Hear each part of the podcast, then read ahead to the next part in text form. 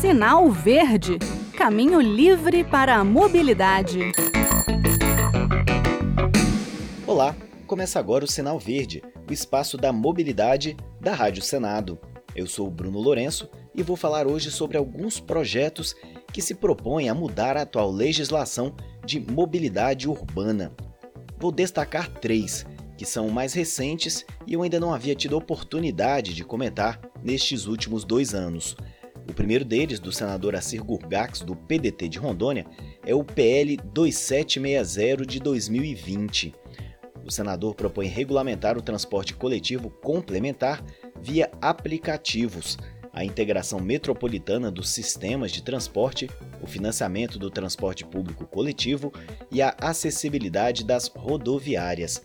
A Gurgax acredita que é importante deixar na lei essas formas novas de mobilidade surgidas nos últimos anos, como transporte coletivo complementar, ou seja, o serviço que atua nas linhas e itinerários que não são atendidos pelas empresas regulares. Assim como no caso do transporte por meio de aplicativos, o serviço é prestado sob demanda, exclusivo a usuários previamente cadastrados em aplicativos ou outras plataformas de comunicação em rede e deve ser supervisionado pelo poder público municipal. A proposta cria ainda a figura da autoridade metropolitana para viabilizar a integração na gestão do transporte. Para incentivar essa medida, o projeto condiciona o recebimento de recursos destinados à mobilidade à criação da autoridade em até quatro anos pelos municípios constituídos em aglomeração urbana ou região metropolitana. Londres e Paris têm entidades semelhantes para tomar conta do transporte que sai e chega na cidade. A ideia é evitar a duplicação de esforços, o desperdício de recursos e o planejamento mais eficiente das ações. Por fim, o projeto de lei permite a criação de receitas extratarifárias e um fundo interfederativo para subsidiar o transporte público coletivo e determina que o embarque e desembarque dos passageiros deve ser garantido qualquer que seja sua limitação física. Outro projeto que eu destaco hoje é o PL 2461 de 2021, que cria o Programa de Modernização Veicular e Mobilidade Elétrica Move Brasil. A proposta é do senador Jacques Wagner, do PT da Bahia, e traz incentivos ao transporte não poluente. O VE do MOVE vem em maiúsculas é, e é uma mensagem em prol do veículo elétrico. Apesar de não tratar apenas de elétricos, pois o programa menciona biodiesel, etanol, hidrogênio e qualquer forma renovável de energia, o grande alvo, sem dúvida, é o transporte movido a eletricidade.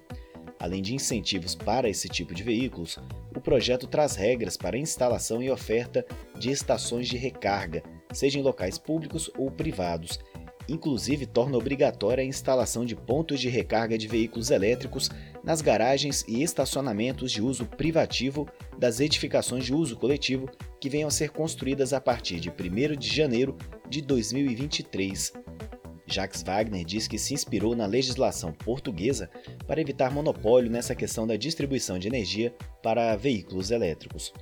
E por fim, falo do projeto do senador Antônio Anastasia, do PSD de Minas Gerais, que atualiza o marco legal da Política Nacional de Mobilidade Urbana, que é o PL 3278 de 2021. O Anastasia diz que é importante atualizar a lei, que completa uma década no ano que vem, tendo como base as lições aprendidas nesse período. A proposta de Anastasia quer mudar alguns pontos. A falta de prioridade para o transporte público no sistema viário, a inexistência de uma política tributária diferenciada sobre os serviços e insumos básicos do setor, o transporte ilegal de passageiros, que coloca em risco operadores e usuários, né? a diferenciação entre a tarifa pública cobrada do usuário e a tarifa de remuneração do operador, bem como descumprimento rotineiro de cláusulas contratuais, principalmente aquelas referentes ao equilíbrio econômico-financeiro da concessão. O próprio Anastasia explica. Sejamos sinceros e práticos. Não adianta nada o poder público falar para as pessoas deixarem seus carros em casa e pegar o transporte público se esse transporte não funciona. Ou é tão precário a ponto de viabilizar o próprio sistema. Eu digo sempre que o melhor incentivo nesse caso é um transporte público eficiente, rápido, confortável e de qualidade. É isso que estamos buscando viabilizar com a apresentação dessa proposta. O novo projeto que eu apresentei propõe a priorização de corredores exclusivos e de faixas preferenciais para o transporte público em vias urbanas e prevê ainda a obrigatoriedade de exigências de contrapartida pelos empreendimentos imobiliários e eventos que causem ônus à mobilidade urbana. O projeto determina ainda que a prestação de serviço de mobilidade urbana deverá atender a requisitos mínimos de qualidade, incluindo a universalidade, a continuidade, a regularidade e aqueles relativos aos veículos e às relações fixas.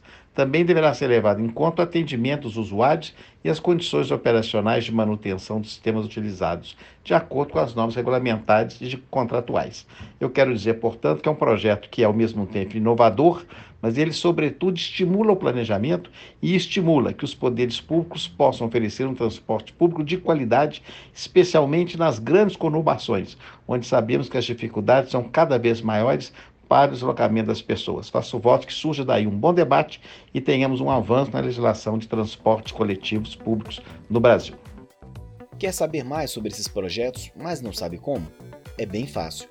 Pesquisa no Google ou no seu navegador preferido pelo número do projeto. O primeiro resultado da pesquisa normalmente é aqui da Câmara ou do Senado. Aí é só clicar.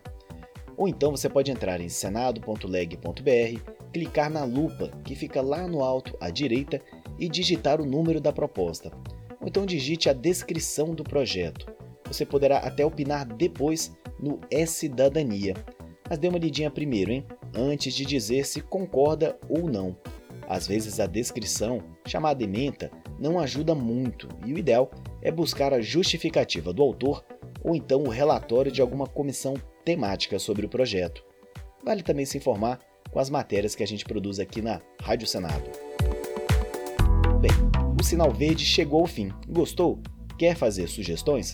Nosso e-mail é radio@senado.leg.br e o WhatsApp da Rádio Senado é 61 98611 9591.